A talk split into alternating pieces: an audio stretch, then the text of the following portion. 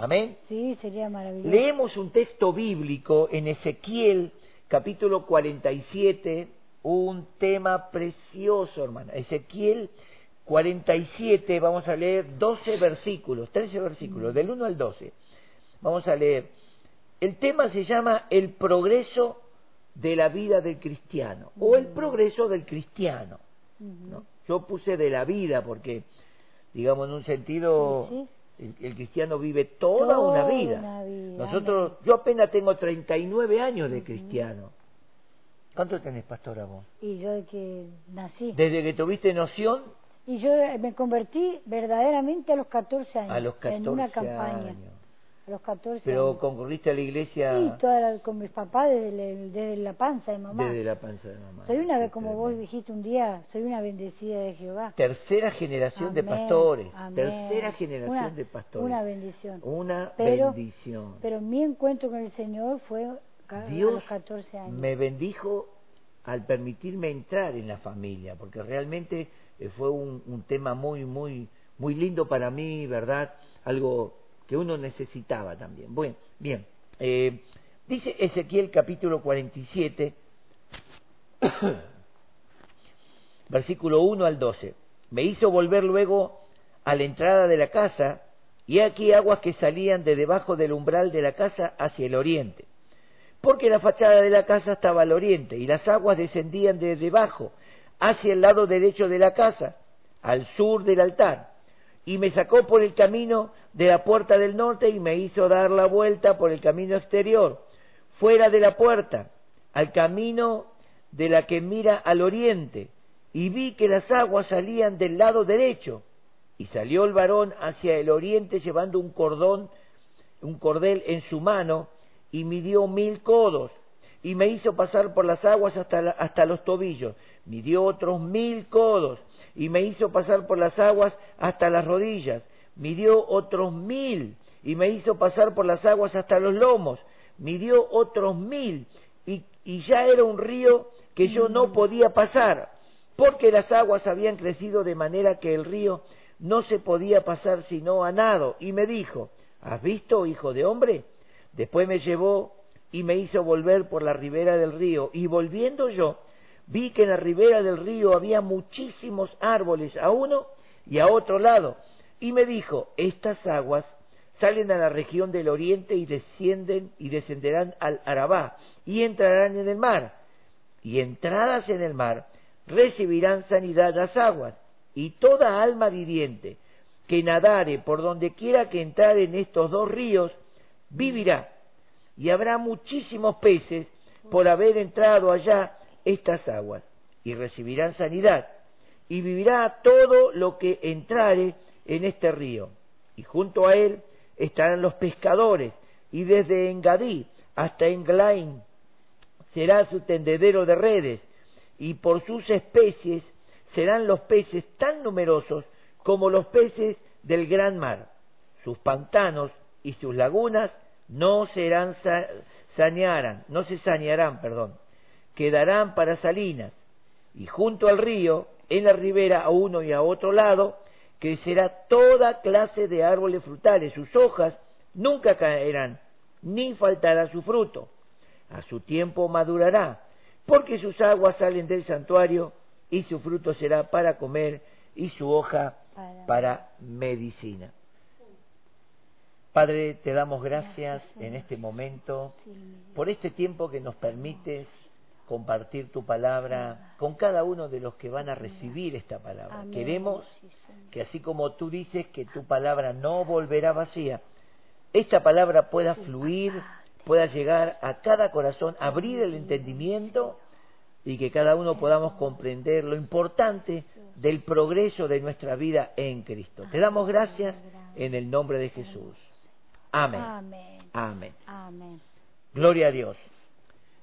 Bien, hermanos, fíjense en que en, en la escritura eh, Ezequiel desciende prácticamente, va descendiendo al río, pero nuestra vida cristiana va en ascenso. O sea, así como Él desciende a la profundidad, nosotros a través de lo que vamos a estar viendo, subimos, vamos subiendo, vamos creciendo, vamos hacia arriba, como dice un, un- dicho popular cristiano, el camino del Señor, el camino del cristiano es hacia arriba, arriba. no es hacia abajo, tampoco es muy, muy llano. Siempre el cristiano va, Va creciendo. va subiendo, va haciendo En un poco de fuerza. Por eso la Biblia dice, no sea que nos deslicemos, porque uno Mm. siempre va llevando. Y acá yo quiero, quiero que notemos varias cosas. Nosotros tenemos muchas referencias, por ejemplo, la casa de Dios, la puerta, el camino, aguas salutíferas, medidas y progreso. Vamos a ir examinando cada una de estas cosas. Por ejemplo, ¿qué significa la casa? La casa es el templo. Allí, cuando usted lee unos textos antes y capítulos antes, eh, Dios lo lleva a Ezequiel a tomar medidas con ese ángel, todas las medidas del templo. Él, él mide todo el templo y después lo saca para afuera, lo saca por el camino. Entonces, ¿qué significa la casa? Es un lugar de comunión, un lugar de oración. La casa en nuestro tiempo es la iglesia del Amén. Señor. El apóstol Pablo dice casa de Dios, ¿verdad? Somos casa de Dios. Amén. No somos un, un grupo de personas que nos reunimos. Dios habita en templos no hechos por manos, habita en nuestras vidas. Entonces, ¿qué significa la casa? Significa la iglesia. Qué importante, hermanos, es que nosotros estemos en comunión, que cada persona nueva que viene al camino del Señor entre en la iglesia, no en, en un salón, no en una denominación, sino en la iglesia de Cristo, sea con nosotros, sea con otro ministerio, pero que entre en la iglesia, que es el lugar, es la casa de Dios, puerta, Puerta del cielo. sí. Amén. Amén. Entonces, uno de los puntos ahí es que nosotros sí o sí tenemos que habitar juntos y formar una habitación, una casa, una casa. El segundo punto es la puerta. ¿Quién es la puerta? La puerta es Jesucristo. Amén. En Juan capítulo 10, versículo 9, Jesucristo dijo, yo soy la puerta de las ovejas. El que por mí entrare, entrará, saldrá y hallará pasto. Pero el que por mí entrare, hallará la vida. Amén. Y entrará y saldrá y hallará pasto. Quiere decir que Cristo es el único, el único lugar donde nosotros podemos entrar. Es la única puerta de acceso a la vida eterna, a la comunión del Padre. Después tenemos el camino. También el camino es Jesucristo. Juan capítulo 14, versículo 6, dijo Jesús, yo soy el camino. Ahora, la palabra camino habla también no solamente de un lugar para caminar o un sendero, sino que habla un estilo de dirección, Mm. habla de una doctrina, una conducción a algo, nos conduce a algún lugar. Jesucristo dijo, yo soy el camino, verdad y vida. Nadie puede llegar, ¿ve? Nadie puede venir a Dios el Padre si no es por mí. Y nosotros sabemos que el, el camino es una, una enseñanza, Sí. una doctrina, ¿verdad? Eh, en, en Jeremías capítulo 7, eh, Dios le dice a Jeremías, ve y párate a la puerta de la ciudad, a los que entran y salen, y diles, ¿por qué no preguntan por las sendas antiguas cuál sea el camino y caminen en él? Entonces, vemos que el camino es una enseñanza, Sí, es un estilo de vida, no es, no es un, un sendero, un, un, un pasillo, es una enseñanza. Y. Jesús dijo, yo soy la enseñanza. Amén. Sí, sí. Nadie puede llegar a Dios el Padre si no aceptamos su enseñanza. ¿Qué son las aguas? Las aguas representan dos cosas. Representan la palabra y representan al Espíritu. Jesús le dijo a Nicodemo, si no nacieres del agua y del Espíritu. ¿Ves? Palabra y espíritu. Palabra, bautismo también, ¿verdad? El agua es símbolo del bautismo. La palabra no tiene eficacia si no está eh, dirigida por el Espíritu Santo.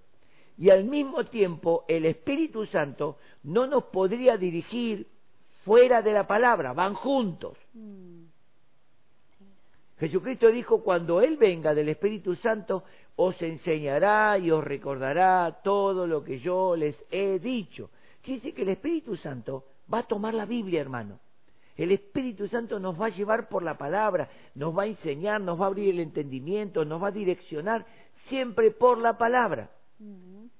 Y la palabra de Dios, sin la luz, sin la dirección y sin la unción del Espíritu, no tiene valor. Es una literatura más. La palabra de Dios tiene vida por el Espíritu Santo que la inspiró y la dirige y la usa. ¿Qué otra más tenemos? A ver, Jesucristo dijo en San Juan, capítulo 16, versículo 13, que el Espíritu Santo nos guiará a través de la palabra a toda verdad. Quiere decir que lo que viene de la mentira no es del Espíritu Santo. Las mentiras, la verdad a medias, que no es una mentira, es mitad verdad, mitad mentira, no es del Espíritu. El Espíritu habla 100% la verdad, lo vimos hace unos cuantos cultos atrás, los primeros cultos de la cuarentena, ¿se acuerdan? De la verdad, que había la única verdad.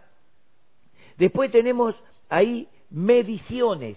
Dice que el ángel llevó un cordel para medir, una caña, y midió mil codos, son 500 metros. Y otros mil codos, otros 500 metros.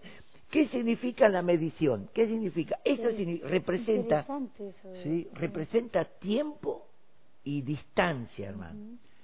Usted no puede en un segundo hacer 500 metros, imposible. Usted tiene que empezar a caminar. ¿Y cuánto tarda en hacer 500 metros? Usted puede hacer 100 metros por minuto, más o menos. ¿Cuánto tarda en hacer un minuto? Un, 100 metros. ¿Un minuto? ¿Un minuto y medio? Entonces usted para hacer 500 metros caminando, caminando tranquilo, usted tarda 5 minutos. Mm. El que camina medio rápido. Otro puede tardar 10 minutos, 7 minutos. Entonces significa tiempo y significa distancia. Distancia. Eh, a medida que una persona va entrando en la presencia, se va metiendo en la palabra, mm. se va metiendo en Dios, se va distanciando del mundo. Uno se va alejando y la vida se va haciendo cada vez más larga. Uno si está parado en la vida no hace nada, está siempre igual. Pero cuando venimos a Cristo y comenzamos a caminar, empezamos a tomar distancia del mundo, alejarnos del mundo. y claro, llega un momento. Ahora, vamos a empezar a mirar. El, eh, el apóstol Pablo habla de tiempo de vida, un tiempo de vida, no un tiempo de caminar solamente. Él dice en Gálatas 2.20, dice, ya no vivo yo, ahora Cristo vive en mí. Y lo que vivo en la carne, ¿Ve? Lo que yo vivo en la naturaleza, lo vivo en la fe del Hijo de Dios. Quiere decir que el apóstol Pablo nos está diciendo desde el día de mi conversión, él, desde el día en que tuvo su encuentro con Jesús, hasta ese momento, él dice, para mí el vivir es Cristo. Y el morir es ganancia. Y ya no vivo yo. Hay una distancia desde el día de nuestra conversión. Eh, yo me acuerdo cuando yo me convertí en el año 1980 a 81. En el 82 Gigi la hizo, 82, 83, hizo la primera campaña a la que yo eh, concurrí ya en Cristo, cristiano. Y me acuerdo que decía, Cristo viene, las señales, Cristo viene. y yo dije, hay que prepararse, Cristo viene hace 37 años. Mm. Yo tengo 37 años de distancia no sé cuánto tiempo habré caminado, cuántos kilómetros, imagínense, 37 años caminando. ¿Cuántos kilómetros habré hecho? ¿Habré dado una vuelta al mundo? ¿Qué opina ahí en, el estudio? ¿Qué dicen? Habré dado una vuelta al mundo, más o 37 años caminando, ¿no? Y miren que yo camino rápido, ¿eh? Caminante, no hay camino, se hace camino al andar. Dice, no, no, hay camino. Cristo es el camino. ¿Cuánto, cuánto, pero si hablamos de, camino como vida, tiempo de vida, de haber vivido en Cristo, ¿cuánto tiempo hoy está más cerca mi salvación que hace cuando- 39 cuando años cuando me convertí.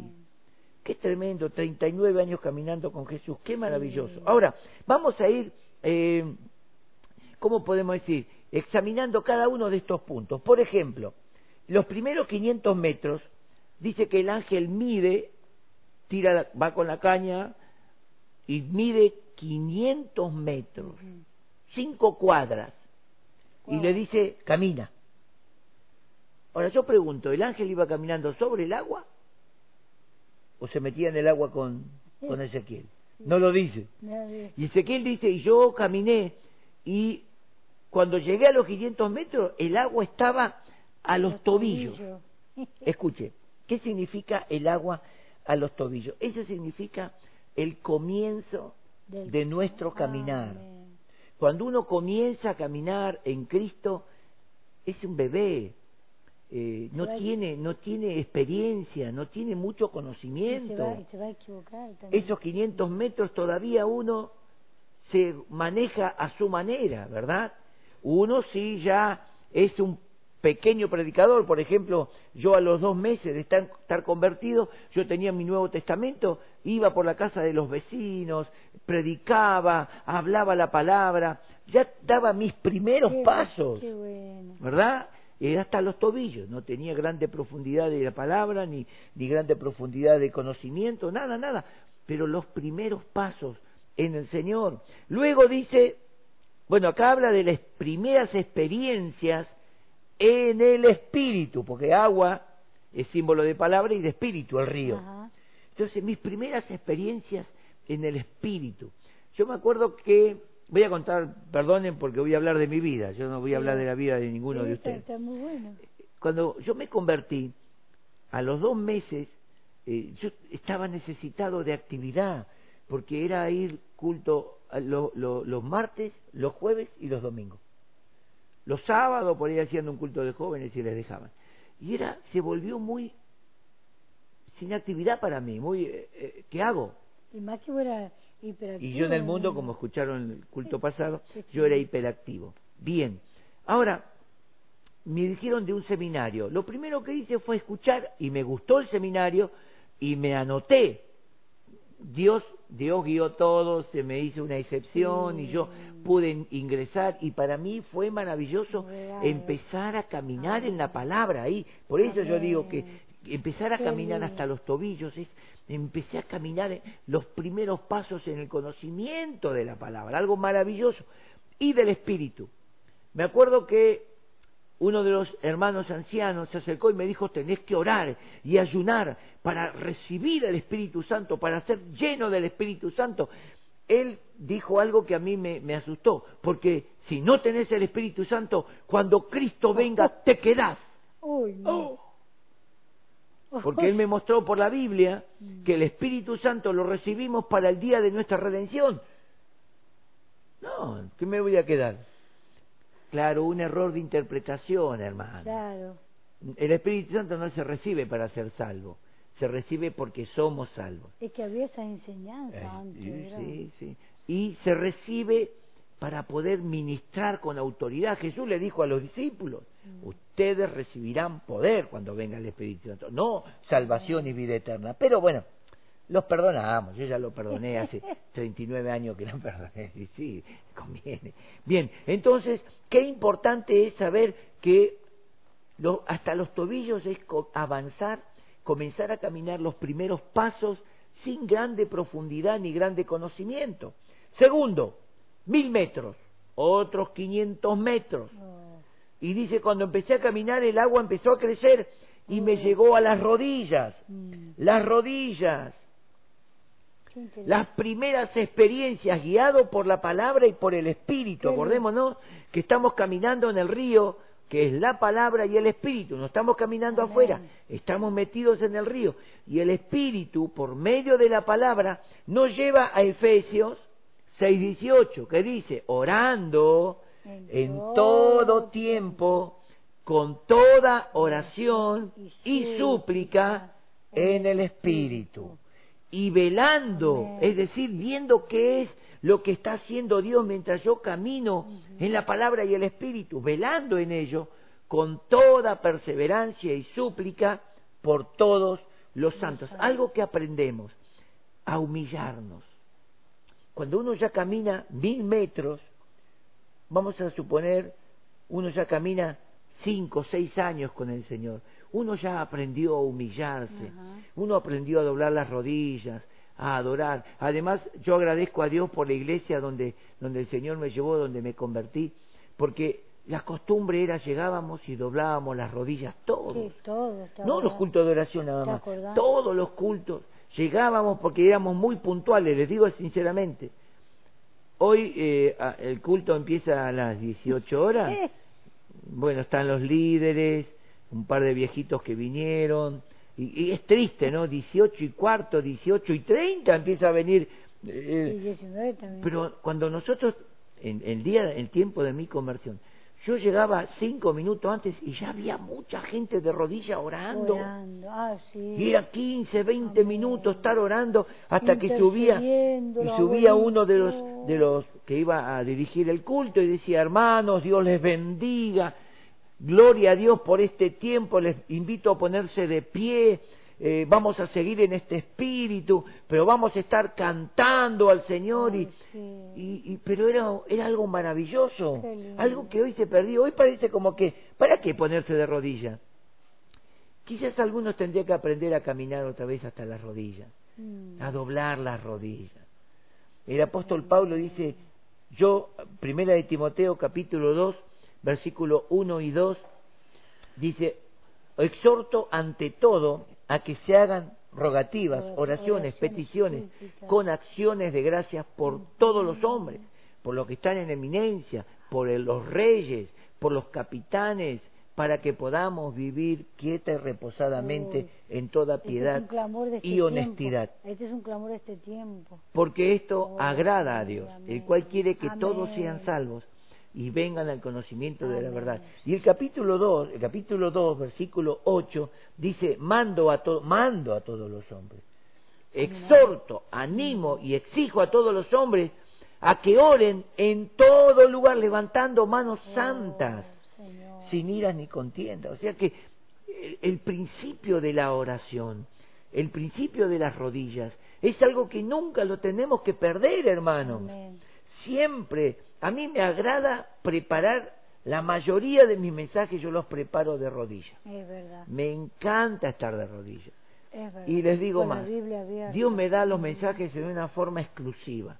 Y después yo voy al altillo, doblo las rodillas y con Biblia y, y la tabla en la mano voy armando el mensaje, lo que ya Dios me habló. Pero para mí, para mí es una señal de ser reverente delante de de estar en reverencia, las rodillas. Luego, dice, le marcó otros 500 metros.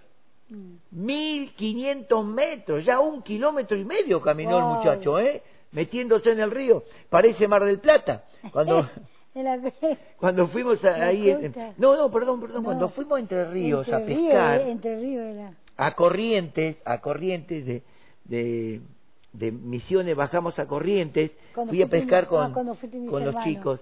Yo me, metí, tenía que meterme casi, casi hasta la cintura y como 200 metros en el río, porque era muy playo. Y si uno tiraba de la orilla, caía el anzuelo estaba a 60, 70 centímetros. Entonces uno tenía que meterse, meterse, meterse y ahí tirar y más o menos había un metro y medio, dos metros de, de en, profundidad, ¿no? Qué importante, uno tiene que avanzar. Acá este, este hombre, el ángel le dijo, por favor, avanza mil, eh, 500 metros más. 1500 metros, 1500 metros. Llegó hasta los lomos. Los lomos vendría a ser la cintura. No, muchos no, muchos piensan, este es hombro. en el hombro. Los lomos El apóstol Pablo, el apóstol Pedro, capítulo primera de Pedro 1.14 dice, ceñid los lomos de vuestro entendimiento. Los lomos es símbolo donde se asienta toda la fuerza. Toda fuerza que usted haga lo hace con la cintura, con los lomos. Usted levanta una bolsa de cemento y no es, los brazos usted los puede tener colgando, pero ¿qué es lo que mantiene firme el cuerpo? La cintura. Por eso la cintura sufre muchas muchas personas que hacen mal la fuerza. A mí, por ejemplo, mi hijo Lucas, ¿cuántas veces me dijo, papi, así no? Y él me enseñaba cómo sentarse y agarrar y levantar. Porque vos te vas a dañar la... y es verdad, te dañas la cintura. Esos son los lomos. Y viste la, la, la, las madres, lo primero que ponen la criatura acá, mire, es como que la fuerza toda acá, la, la nena chiquita, es de acá. Exacto. es que acá se aguanta todo el peso. Sí, verdad. Los lomos es la mitad del cuerpo. Mm.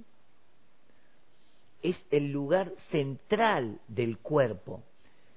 Ya en los lomos está hablando de hacer un esfuerzo. Los lomos significa que yo ya puedo sobrellevar cargas. Ya tengo una, un tiempo caminando en el Señor, caminando en la palabra. No sé a cuánto tiempo se referirá, un año, un año y medio, acá, no, no sé, no, no, usted póngalo. Pero llega un momento donde Dios empieza a permitir que vengan cargas sobre tu vida.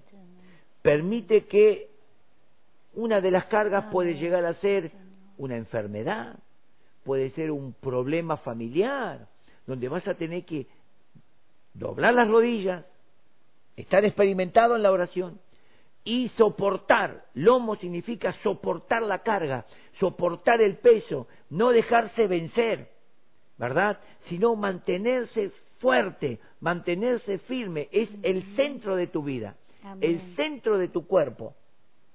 No podés aflojarte porque puedes sufrir un desvío de columna o quizás un problema de médula y ahí vienen los problemas después, serios problemas. Por eso eh, eh, cuando habla de los lomos dice que ahí lo centró, lo afirmó en la vida cristiana. También nos permite llevar las cargas de otros hermanos. El apóstol Pablo dice en Efesios capítulo 6, versículo 19, y oren también por mí, ¿ve? Es llevar una carga en oración. no una carga, oh, qué pesado. Llevar una carga, un compromiso. Llevar quizás una carga acompañando el dolor ajeno. Alguna persona que perdió un ser querido. O que está pasando un tiempo de enfermedad, eh, internado. O, hoy, por ejemplo, con esta enfermedad eh, del COVID, eh, poder cargar un poco con la responsabilidad de otro que está quizás caído. Por ejemplo, eh, a mí me gusta cuando hay algún, algún fallecimiento de algún conocido, acercarme y preguntar por el tema funerario, porque en el tema funerario eh, las funerarias aprovechan esa situación emocional donde uno está débil, está emocionalmente, no piensa y le venden y le venden un servicio carísimo, un cajón caro, dos autos de compañía, le meten corona. Y cuando usted se acuerda dice, che, hija, ¿de qué son estos 70 mil pesos que tenemos que pagar? Dios mío. ¿Y del entierro de tu familia? Se tuvo experiencia ah. con todas esas cosas. Yo me acuerdo cuando falleció papá, mi hermana Mari, mi hermana Isabel, si me está escuchando Pedro se acordarán no, mi papá tenía una cobertura, el cajón, servicio fúnebre, el auto corona y el auto que, y un auto para llevar una familiar. Ya estaba pago prácticamente por por PAMI. Por PAMI, ¿verdad? Ya estaba pago eso. Y bueno, fueron mi hermana, mi cuñado, y fueron y hicieron, y le vendieron un en aquel tiempo, hace apenas 22, 24 años, creo que 15 mil pesos salía. Yo me chiflé. Mucha plata. No. Como yo había acompañado a mi papá en el tiempo de enfermedad, dos veces le hablé fuerte del Señor y él, cuando él, antes de morir, la última semana antes de entrar en un estado de inconsciencia y estado vegetal, eh, yo le, le hice la confesión y me aseguré de que papá estaba salvo. Entonces yo estaba consolado, estaba fuerte en el Señor, estaba bien, y cuando me enteré de eso, no me acuerdo, eh, generoso, Ángel, Ángel Caputo, un hermanazo, hoy un pastorazo, me dice, toma Daniel, el auto, yo tenía registro, pues no estaba el auto descompuesto. Daniel, toma, tomá la llave, el auto es tuyo, no te hagas ningún problema, tienes seguro contra todo, ahí están los papeles, movete tranquilo, por favor, yo no quiero que vos no puedas moverte en este momento. Y una bendición. Me acuerdo que fui a la funeraria, a la cochera, y no querían bajar porque ya habían ganado un dinerazo. La cochería, sí.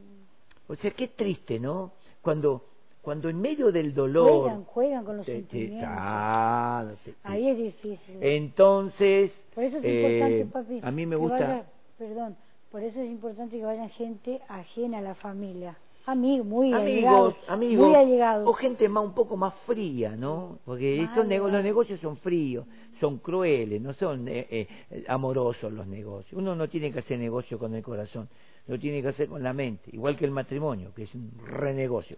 Bien, díganmelo a mí que la tengo laburando, la paso re no, mentira. Ahora, entonces, los lomos significa que podemos llevar cargas ajenas. Y qué lindo cuando la iglesia puede llevar la carga los unos de los otros. Ahora, el otro punto midió mil, eh, mil codos, son 500 metros más, dos kilómetros. Dice, y ya, ya está. Ya el río era tan profundo, qué hermoso, hermano, piense, esa profundidad en el espíritu, profundidad en la palabra. Por eso digo, ¿cuántos años puede llegar a ser? Cuatro años, cinco años. Cuando yo terminé el seminario, Heidi, mamita, pastora, cuando yo terminé el seminario, yo tenía casi cinco años caminando en el Señor. Y ya tenía profundidad en la palabra, ya predicar, a- armar los mensajes, eh, buscar en la Biblia y el tiempo, orar, cantar, ya, ya estaba experimentado. Ya uno tenía esa experiencia en, en la Biblia, en el caminar. Ya uno estaba bien ahí en el Señor. Profundidad, decí conmigo, profundidad, Profundidad. profundidad. ¿verdad? Él dice ya era un río que no podía llevarse a pie, sino que ya tenía que nadar, ¿verdad? En el río de Dios, nadar en el conocimiento, nadar en la profundidad del Espíritu, nadar en las aguas. Y Colosenses capítulo 3, verso 16 dice que la palabra de Dios more en abundancia. Nos está diciendo que tenemos que estar rodeados de la palabra, siendo llevados por la palabra de Dios. Siendo llevados por la palabra, llevados por el Espíritu. Juan 15, 7 dice Jesús, si mis palabras permanecen en vosotros, seréis verdaderamente mis discípulos. O sea, que la palabra, la palabra de Dios, la palabra del Señor, tiene que permanecer. Nosotros tenemos que estar rodeados de la palabra. La palabra nos tiene que llevar, nos tiene que guiar. El Espíritu, Juan 16, 13, el Espíritu se mueve junto con la palabra. Mm. No se mueve fuera de la palabra. Nos nos lleva en dirección en la palabra. No, no podemos decir, bueno, dejamos la palabra de lado, yo siento de Dios. No, no, no, vos estás sintiendo algo de la carne o de un bicho. La palabra de Dios es, es tomada por el Espíritu Santo y somos guiados por el Espíritu en la palabra. Por eso, como dije al principio, la palabra no tiene valor sin la dirección y revelación del Espíritu. Y el Espíritu no tiene nada que hacer fuera de la palabra. Amén. Eh, Trabajan en conjunto. Si vos recibís palabra, estás empezando a recibir la dirección del Espíritu. Si tenés el Espíritu Santo, escúchame, hermano, hermana, que estás escuchando, si tenés el Espíritu Santo, el Espíritu Santo te lleva a la palabra, no te lleva a la televisión, no te lleva a las filosofías, a las cosas de este mundo. El Espíritu te lleva a la palabra porque trabajan juntos. Dice que Él os guiará a, toda verdad. Bueno, y ahí termina, dos kilómetros caminó este muchacho. Ya, bueno, un kilómetro y medio caminó, el otro Ya. medio kilómetro, el otro 500 metros, Ya tuve que nadar. nadando. Ahora dice que llega a la ribera del río y el ángel lo trae por la ribera del río y es el punto 5. Y aquí vemos el progreso. Cuando nosotros comenzamos a examinar nuestra vida, hermano, hoy yo me pongo a mirar mis 39 años para atrás. Y ahí yo tengo que ver qué hay. Acá él dice, cuando volvemos a recorrer, cuando, miren, voy a leerlo, voy a leerlo, dice, eh, perdón, y me hizo volver. Después me llevó y me hizo volver por la ribera del río, y volviendo yo vi que en la ribera del río había muchísimos árboles. ¿Qué son árboles? Personas o familias. Mm. Árboles a uno y a otro lado del río. Y me dijo, estas aguas salen a la región del oriente y descienden, descenderán al Arabá. Pero vamos a mirar lo que dice los árboles, de los árboles, dice. Y junto al río, en la ribera, a uno y a otro lado, crecerá toda clase de árboles frutales. Sus hojas nunca caerán, ni faltará su fruto. A su tiempo madurará, porque sus aguas salen del santuario y su fruto será para comer, para alimento, y su hoja para medicina, para curación. ¿A qué se refiere esto? Nuestra familia. Hoy nosotros miramos nuestros hijos, pastora. Nuestros hijos ya están dando fruto. Tanto Johnny como Lucas, ellos ya tienen árboles también. Sí, qué lindo. O sea que nosotros comenzamos a mirar eh, nuestro caminar y vemos a nuestros hijos, como dice el Salmo, el Salmo 1. Dice, bienaventurado el varón que no anduvo oh, en, camino de pecadores, ni en consejo de malos, ni en silla de escarnecedores se ha sentado, sino que en la ley, en la palabra de Dios está su delicia. Deleitarse en la palabra en esa ley medita de día y de noche. ¿Qué es lo que dice? Será como árbol plantado junto a corrientes de agua, ¿ve? Que da su fruto a su tiempo y su hoja no cae y todo lo, que, hace prosperará. Qué maravilloso. Él dice, yo, el, el, el ángel me hizo volver a la ribera del río y de un lado y del otro del río había árboles frutales, toda clase de árboles, toda clase de frutos. Y el fruto es para alimento, es decir, el testimonio de nuestros hijos mm. tienen que alimentar, tiene que nutrir al barrio, tiene que nutrir eh, la, las familias, tiene, mis hijos tienen que nutrir a sus hijos como lo hicimos nosotros de la palabra. Y la hoja es símbolo de la justicia. En, el árbol la hoja es símbolo de justicia y la justicia es medicina. Cuando un hijo es criado en disciplina, que es justicia y amonestación del Señor, crece bien. Sí, aunque no le guste al principio, pero hoy están contentos. Bueno, hoy a nadie le gusta la justicia. no, pero Hablando de todo un poco. Mm. Bueno, iba a decir que ni al gobierno le gusta la justicia, pero no quiero decirlo. Pero, está diciendo acá... hablando de los hijos. Los hijos, los hijos. ¿Cuánta gente le gusta vivir injusto? No pagan, no pagan los impuestos. ¿Cómo un cristiano no, no paga el impuesto? Mm. Hermano, un impuesto bajo. Vos no estás colaborando. Queremos la policía, queremos ambulancia gratis, queremos y no pagás el impuesto. El impuesto es un requisito. Jesús mismo dijo, dad al César lo que es del César y a Dios, lo, que, es de Dios. No, no, ninguno, ninguno se borre, ninguno salga, ahí empieza a bajar. no, es una realidad, es una realidad, hermanos. Nosotros nos enojamos, bueno, está bien que a veces los impuestos son re exagerados, ¿no? Y hoy más, hay más impuestos que posibilidades de trabajo. Pero bueno. Pero son cosas de, Pero Dios, cumplir. a sus fieles, Dios les da la salida. Bueno, notemos esto, hermanos. Leemos que en esas aguas, esas aguas entran en el Arabá, dice, en el mundo, y se van al mar. Es decir, la palabra de Dios, guiada por el Espíritu, llevada por nosotros, La palabra de Dios entra al mundo.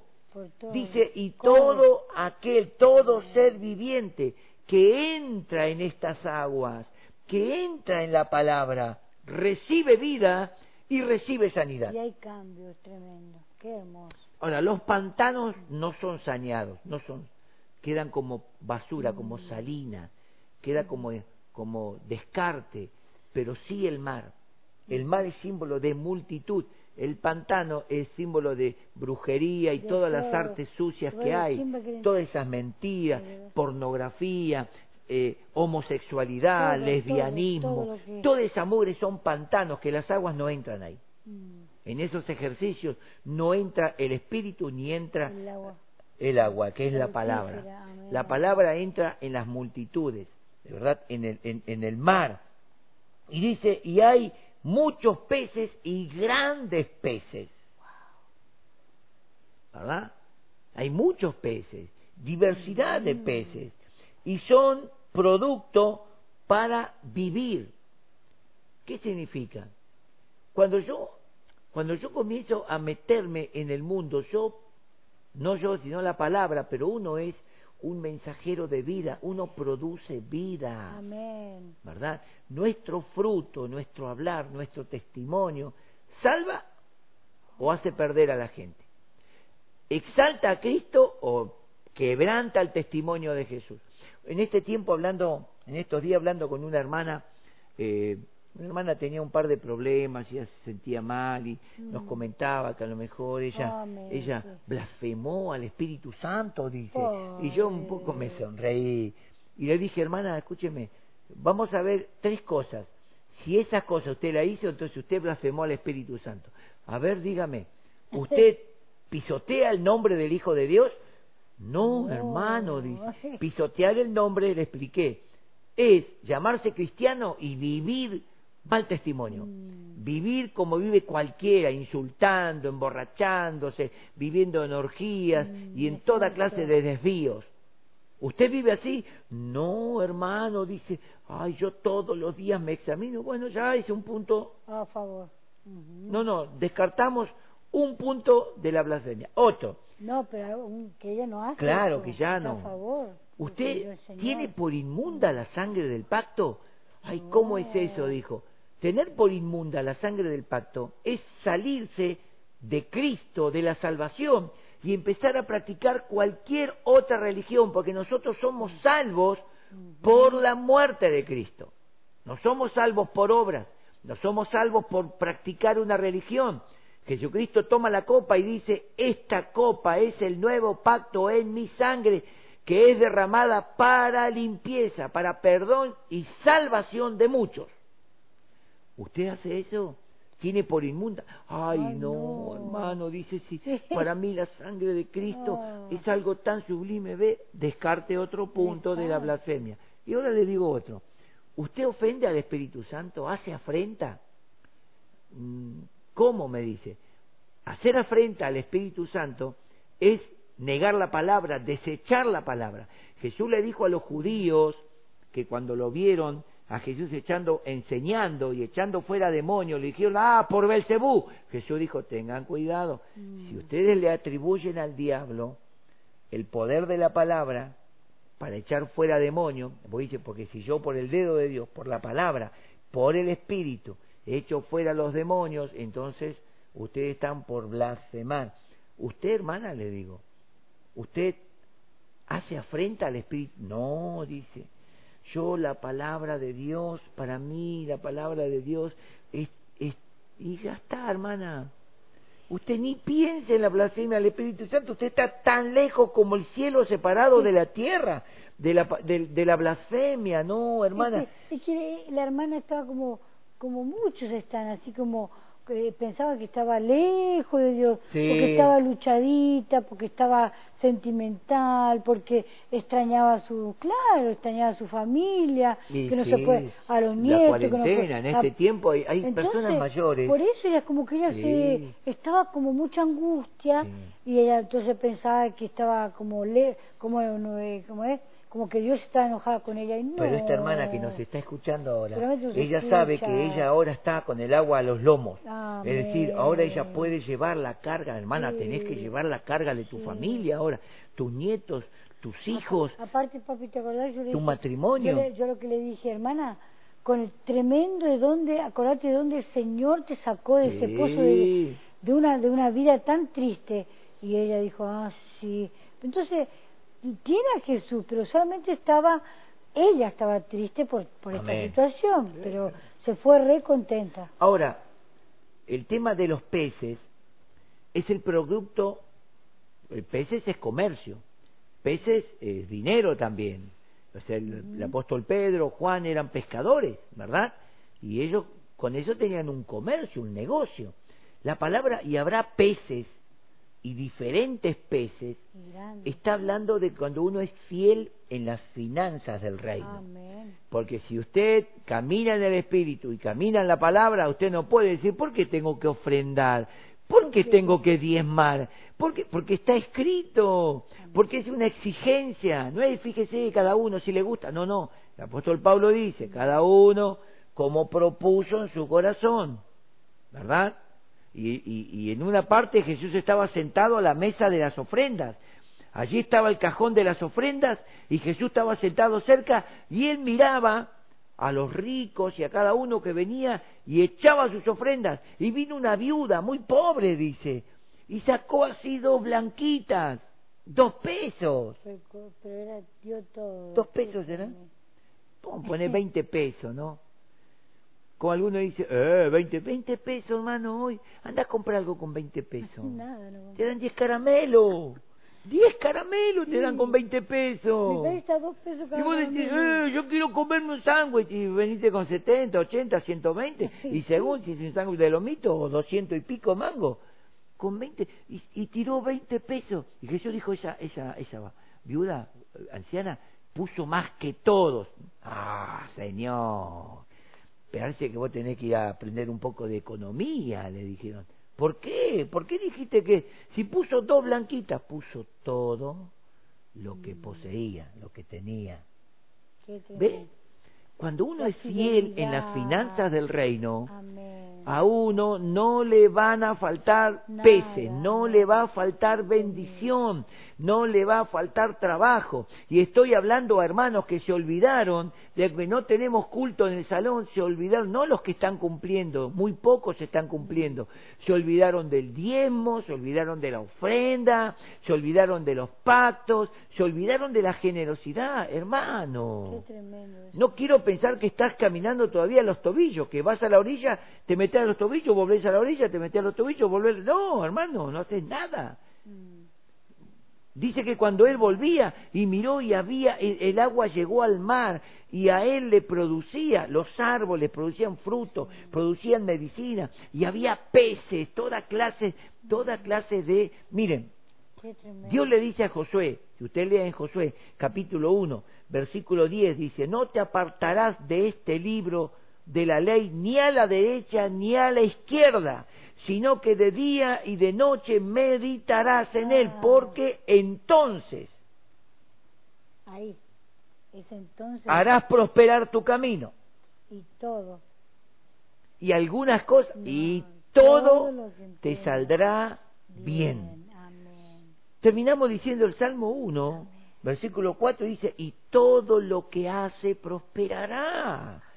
¿Cómo, ¿Cómo podemos, yo a veces digo, cómo hacerle entender que viviendo en la palabra, en obediencia, caminando en el Espíritu, caminando en la obediencia de la palabra, en la justicia y practicando lo que Dios nos enseña, no, no tenés grande problema de progresar.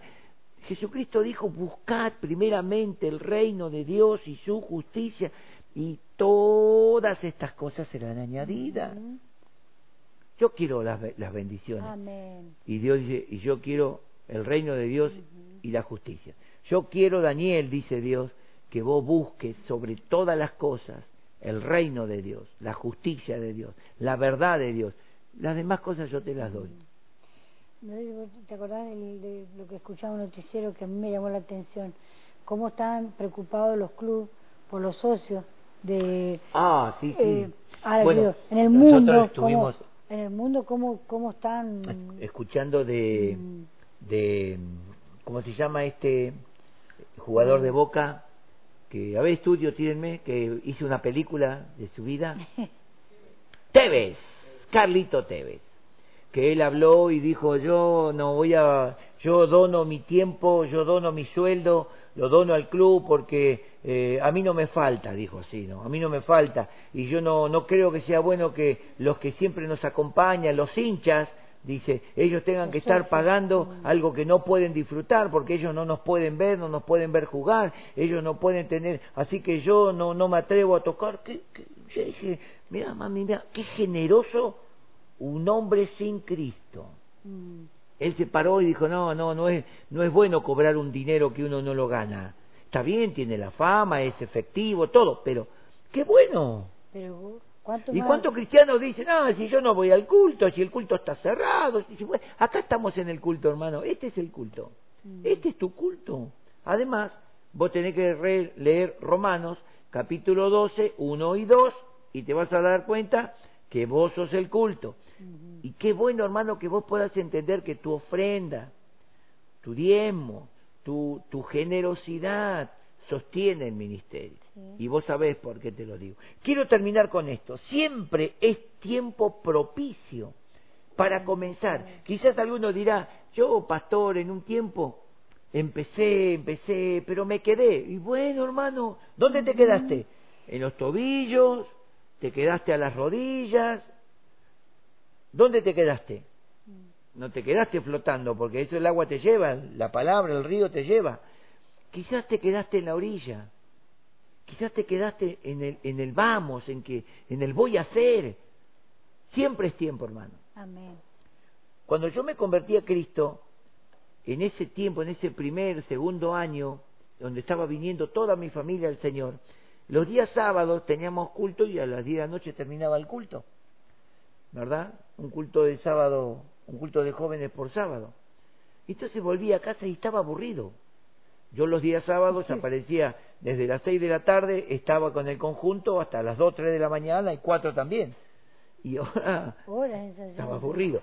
Entonces ponía el canal 2 en la televisión, televisión blanco y negro, ponía el canal 2 y estaba el pastor Reyes, un ancianito de 82 años, que se convirtió a los 60 años Mira, y abrió cerca de 30 iglesias desde los 60 años hasta el tiempo ese que yo lo veía, tenía como 30 iglesias abiertas y me acuerdo que al final del culto tenían una mesa grande y estaban los líderes que lo acompañaban, pastores y obreros de otras iglesias que él había abierto, ¿verdad?